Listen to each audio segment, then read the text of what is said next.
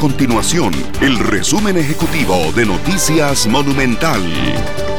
Hola, mi nombre es Fernando Muñoz y estas son las informaciones más importantes del día en Noticias Monumental. El gobierno desistió de la idea de invertir 50 millones de colones en una campaña informativa para dar a conocer las acciones tomadas en el marco de la emergencia nacional por el COVID-19. La ministra de Comunicación Nancy Marín dijo que ese dinero será redirigido a la Comisión Nacional de Emergencias.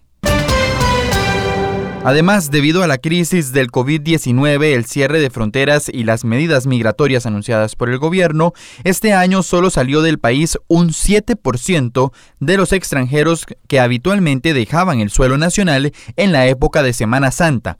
Así lo anunció el Ministerio de Seguridad Pública, indicando que este 2020 se reportó la salida principalmente en la frontera con Nicaragua de 1.200 personas, cuando comúnmente esa cifra asciende a las 17.000 personas.